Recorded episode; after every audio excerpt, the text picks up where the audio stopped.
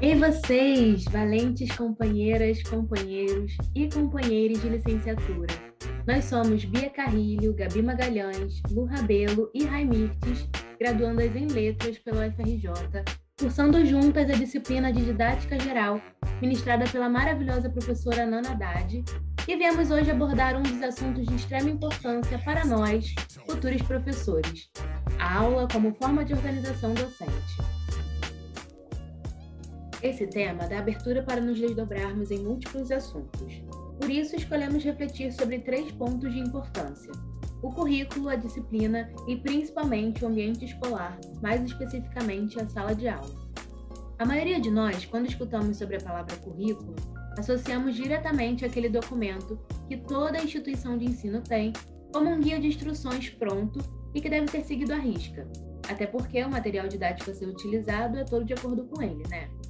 E aí eu te pergunto, meu caro alecrim dourado, como a gente consegue se ater a esse material se ele não contempla a realidade de uma sala de aula e a pluralidade de todos os alunos?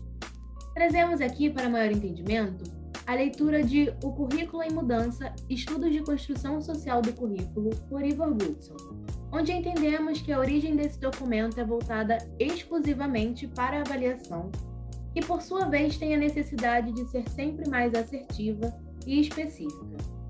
Então aí acho que já dá para ter uma noção do porquê que o currículo está sempre com o status de feito e não com o de em construção.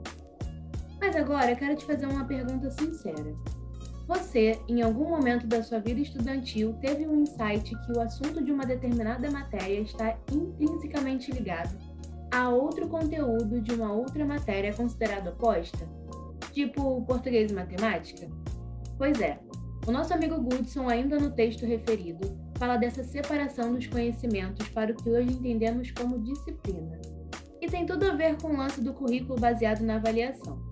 E não para por aí não, tá?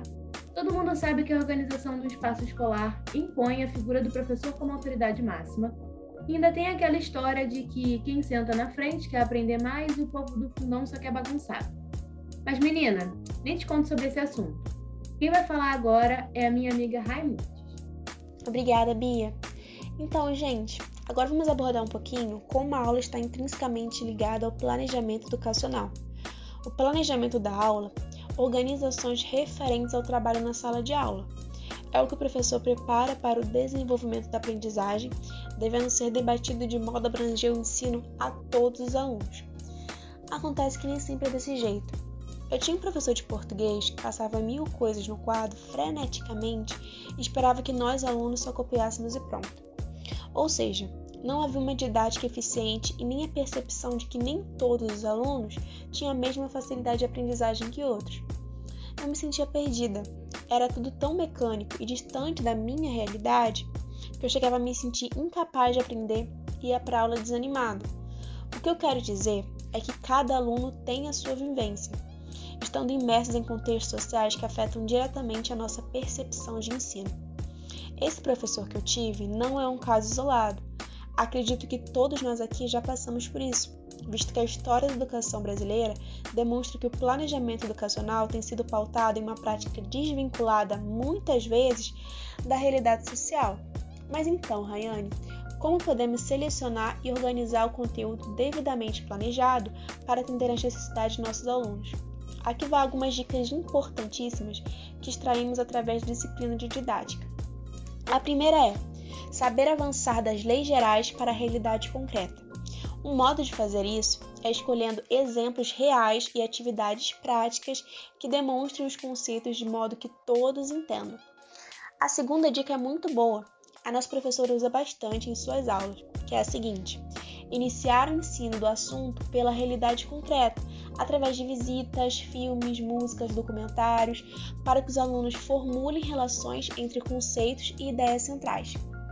A terceira dica é que a avaliação deve ser dada por meio de uma relação interativa entre aluno e professor, para criarmos indivíduos participativos capazes de questionar, interpretar e discutir o conteúdo a partir do reconhecimento e a identificação com a realidade, esses pontos já foram trabalhados por nós no trabalho de plano de aula proposto pela maravilhosa Nana, mas vale ressaltar, né? Nesse sentido, A ação de planejar uma aula deve vir carregada de intencionalidades críticas e consistentes. Nós, como futuros professores, devemos fazer um diagnóstico sincero e concreto dos nossos alunos, baseando nosso planejamento de aula em experiências sociais e culturais desses jovens. Além disso, a forma como é estruturado o ambiente na sala de aula e toda a sua organização física também conta e muito para um processo de aprendizagem eficiente. Sobre isso, eu vou deixar minha amiga Lu trocar uma ideia com vocês. Valeu, Rai.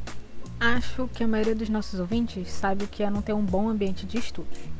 Na escola, a arquitetura e a ocupação dos espaços físicos são totalmente planejados. Isso vai desde a cor das paredes até o formato do prédio. A arquitetura escolar interfere em coisas simples, como a circulação das pessoas e até mesmo na produtividade de quem frequenta esses ambientes. É sem dúvida um dos principais instrumentos no processo de educação. A sala de aula, do jeito que a gente conhece hoje, com as cadeiras enfileiradas, o quadro na frente, aquele professor de pé fazendo o eterno monólogo e os alunos sentados escutando, ou fingindo que escutam, é um projeto que existe desde a Revolução Industrial lá no século XVIII. Até que algumas coisas mudaram desde então. Hoje, a gente tem uma maior preocupação com o conforto dentro das salas de aula e usamos até mesmo a psicologia das cores para o ambiente de estudo mas aquela ideia de que o professor é a figura de autoridade máxima na sala é algo que continua bem forte. Mas não paro por aí.